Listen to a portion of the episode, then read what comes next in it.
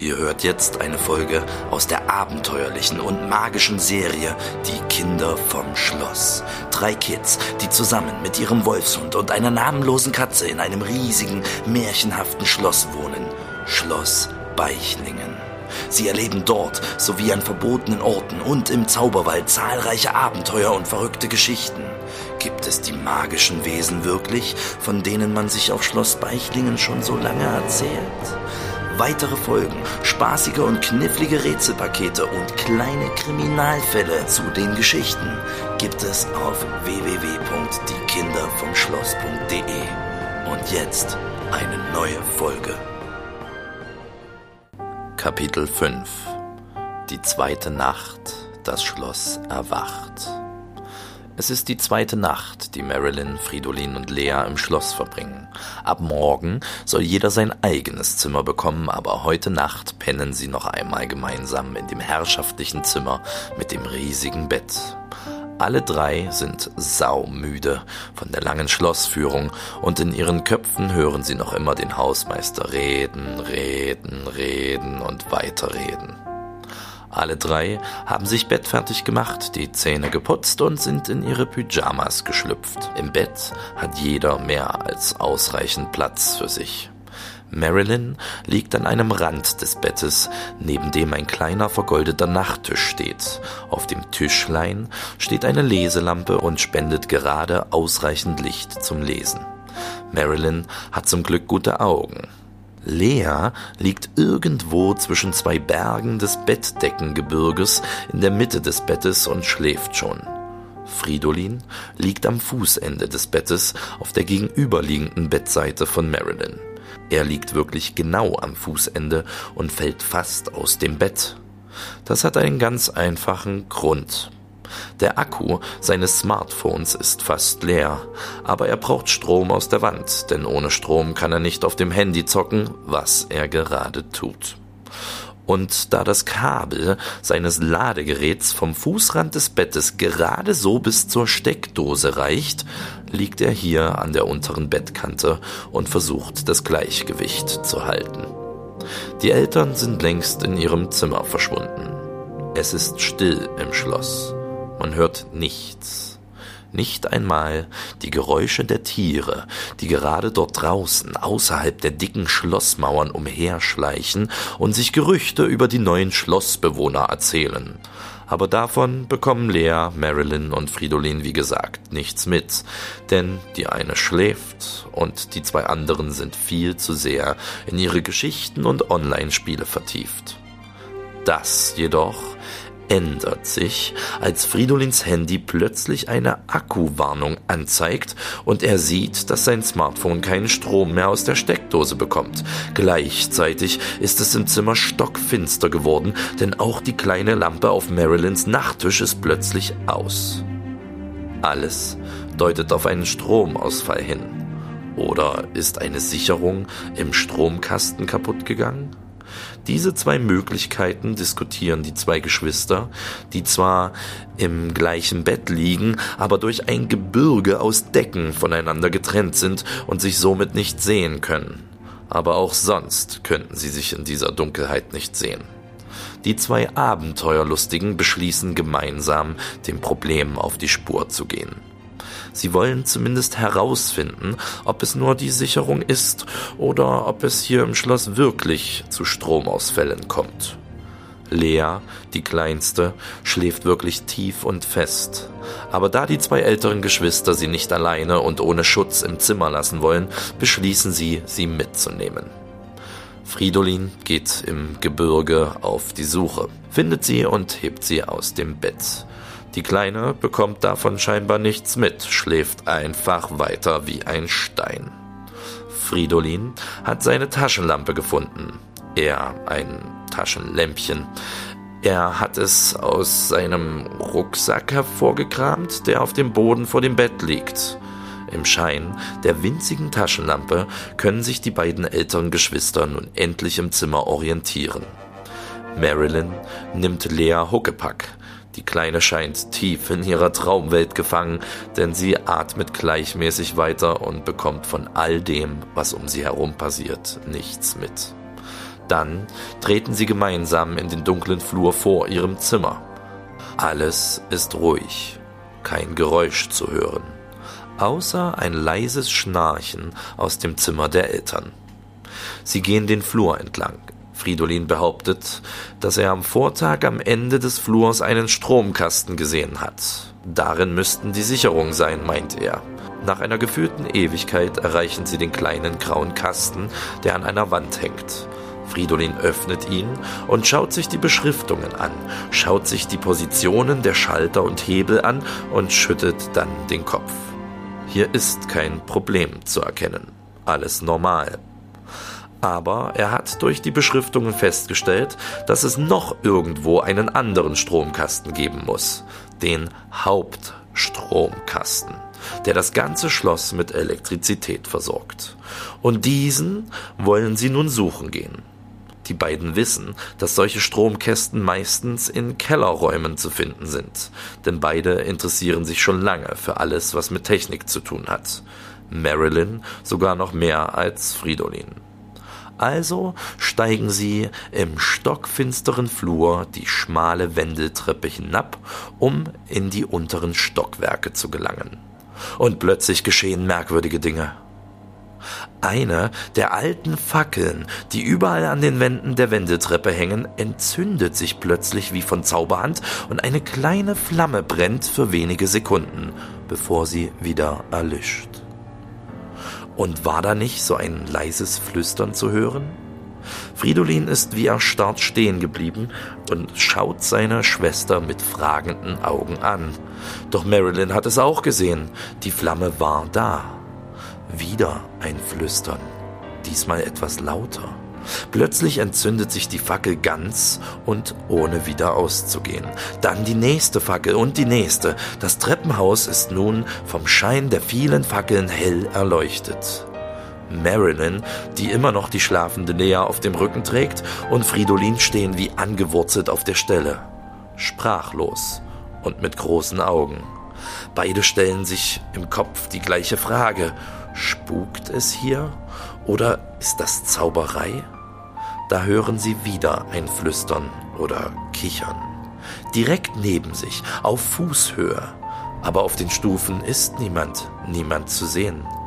Noch einmal wiederholt sich das kichernde Flüstern, diesmal lauter, und dann beginnt es hinter den drei Geschwistern zu brummen und zu surren. Jetzt ist auch Lea plötzlich hellwach und schaut sich mit ängstlichen Augen um. Marilyn erklärt ihr, dass es im Schloss einen Stromausfall gab und sie eigentlich nur den Strom wieder anstellen wollten und dass sie selbst nicht verstehen, was hier gerade vor sich geht. Das Brummen und Summen wird lauter. Es kommt von oben, aus den Stockwerken über ihnen und es kommt näher. Es kommt die Wendeltreppe herab und dann ist es da. Es summt wie wild um die drei Geschwister herum. Tausende kleine schwarze Punkte schwirren um ihre Köpfe. Die drei stehen mitten in einer lebenden Wolke, ein riesiger Schwarm. Aber es sind keine Fliegen, Bienen oder Wespen oder gar Fledermäuse. Und die Dinger versuchen auch nicht zu beißen oder zu stechen. Zum Glück. Sie sind scheinbar nicht gefährlich. Sie wuseln einfach nur zu Tausenden um sie herum und machen einen Höllenlärm. Um was für Tierchen es sich handelt, wird den drei Geschwistern schlagartig klar, nachdem wieder ein krächzendes Flüstern neben ihnen zu hören ist. Denn plötzlich formiert sich der Schwarm. Aus der fetten Wolke wird plötzlich eine Form. Der Schwarm hat nun die Form eines Pfeils angenommen, der nach vorne zeigt. Ein Richtungspfeil, wie ein Wegweiser. Noch ein Flüstern, und auf einmal ist der Pfeil hell erleuchtet. Er leuchtet von selbst. Die Tausenden von Glühwürmchen sind plötzlich aktiv. Ein unfassbar schöner Anblick. Ein wahres Lichtermeer. Und dann beginnt der pfeilförmige Schwarm sich nach vorne, nach weiter unten im Treppenhaus zu bewegen. Die Glühwürmchen deuten und beleuchten ihnen den Weg nach unten. Unsere drei faszinierten und sprachlosen Abenteurer steigen die Wendeltreppe weiter hinunter und folgen dem fliegenden Pfeil. In der Eingangshalle angekommen, ändert der Glühwürmchenschwarm plötzlich seine Form und der Leuchtpfeil zeigt nun zur riesigen Eingangstür, die jetzt natürlich die Ausgangstür ist. Die Tür öffnet sich wie von selbst. In ihren Pyjamas und ohne Schuhe an den Füßen tapsen Marilyn, Fridolin und Lea nun nach draußen in die Dunkelheit der Nacht. Der leuchtende Pfeil saust ein paar Meter geradeaus über den Schlosshof und zeigt dann nach rechts unten, fliegt bis an die Mauer des Schlossgebäudes und verschwindet. Die drei Kids folgen ihm aufgeregt und beschleunigen ihren Schritt. Auch wenn sie nicht verstehen, was hier vor sich geht, so sind sie keineswegs ängstlich, sondern eher neugierig, fast schon aufgedreht. Da, wo der Leuchtpfeil auf einmal verschwand, klafft im Boden ein großes, längliches, schwarzes Loch. Langsam gewöhnen sich ihre Augen an die Dunkelheit. Was eben noch aussah wie ein dunkles Loch, ist in Wirklichkeit ein alter Treppenabgang, der unter die Erde führt. Sie erkennen die einzelnen Stufen, die hinabführen, da Fridolin jetzt wieder seine Funzel angeschaltet hat aber das spärliche Licht der Mini-Taschenlampe reicht nicht bis zum Ende der steinernen Treppe. Langsam und vorsichtig steigen sie hinab. Fridolin geht vor, die zwei Mädels laufen Hand in Hand hinterher. Sie haben das Ende der Treppe erreicht. Doch nun versperrt ihnen eine Mauer aus massiven Steinen den Weg. Es geht nicht weiter. Sie stehen hier mindestens fünf Meter unter der Erde und stecken in einer Sackgasse. Auch links von ihnen nur eine Mauer aus Felsgestein. Als Fridolin mit seiner Taschenlampe nach rechts leuchtet, sehen sie eine große sperrige Holzplatte, die an die Wand gelehnt ist. Und sie spüren einen kalten Windzug. Die kalte Luft strömt durch schmale Ritzen an den Seiten der Holzplatte heraus. Hinter der Platte muss also ein Hohlraum sein, erklärt Marilyn, während Fridolin bereits dabei ist, an der Platte zu rütteln, um sie irgendwohin zu bewegen.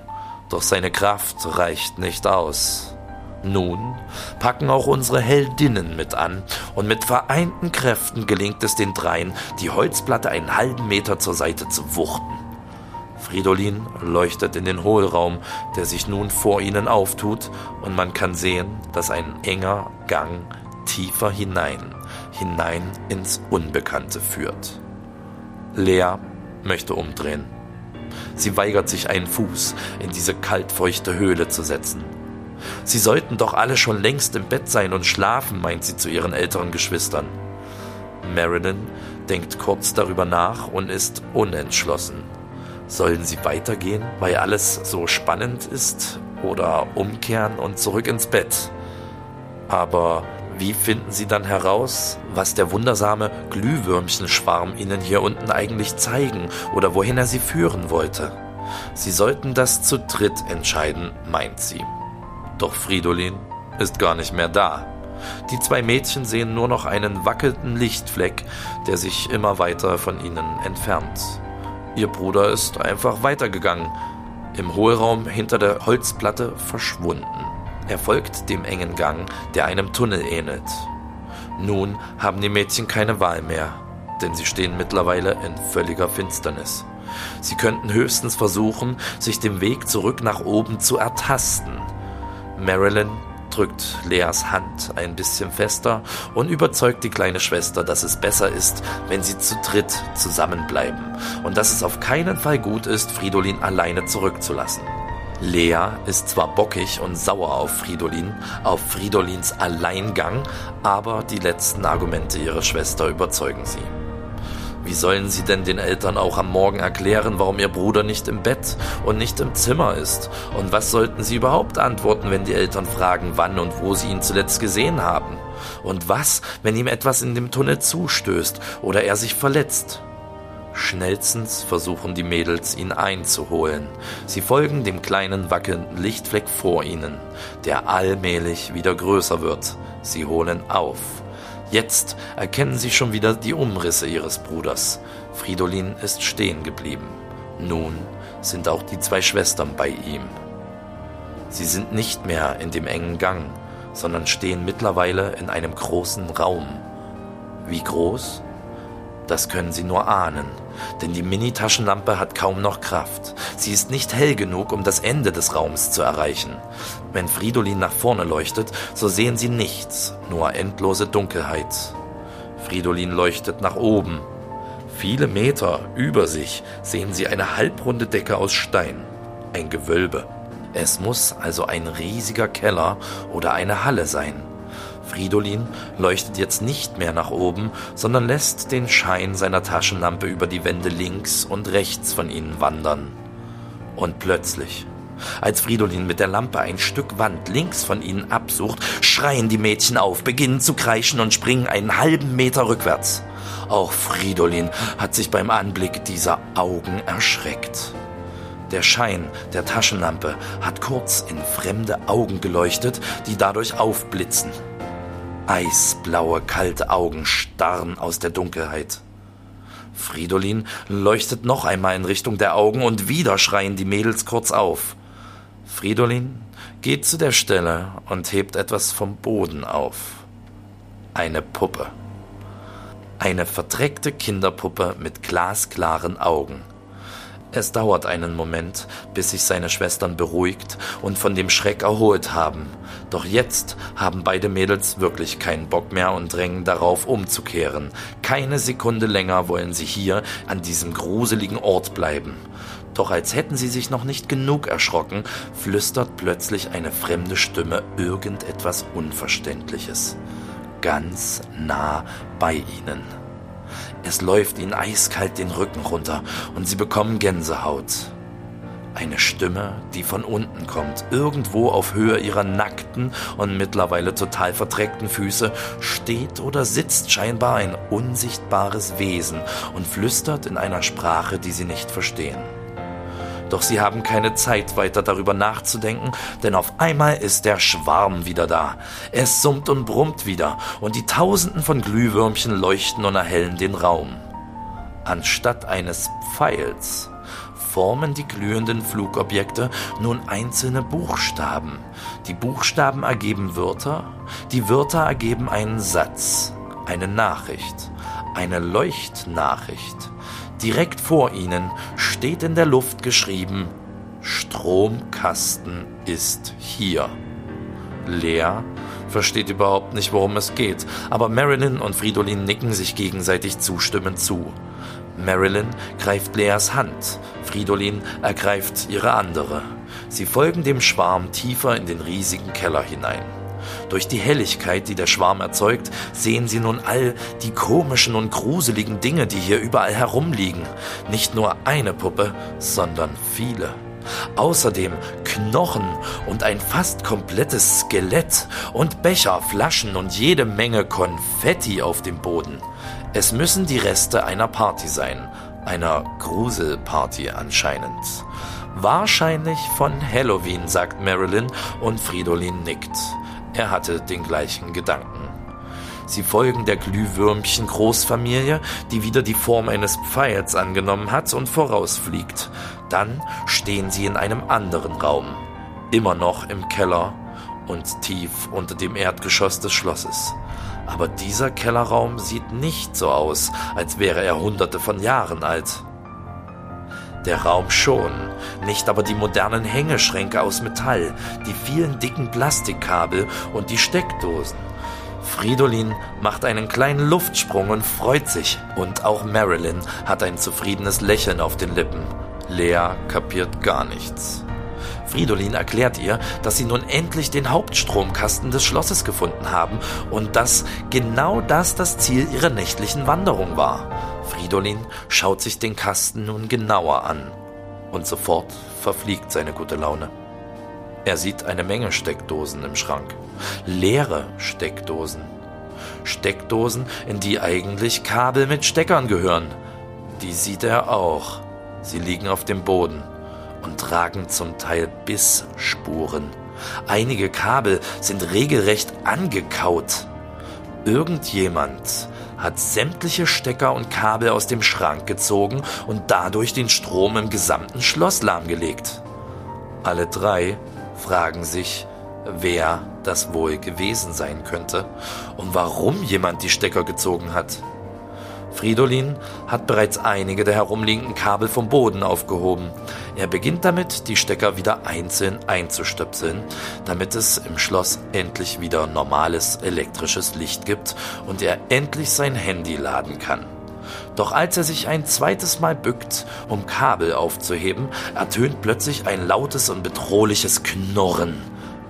Alle drei erstarren vor Schreck, aber sie können nicht sehen, woher das aggressive Knurren kommt. Sie können es nur hören und schauen in die Richtung, aus der es kommt.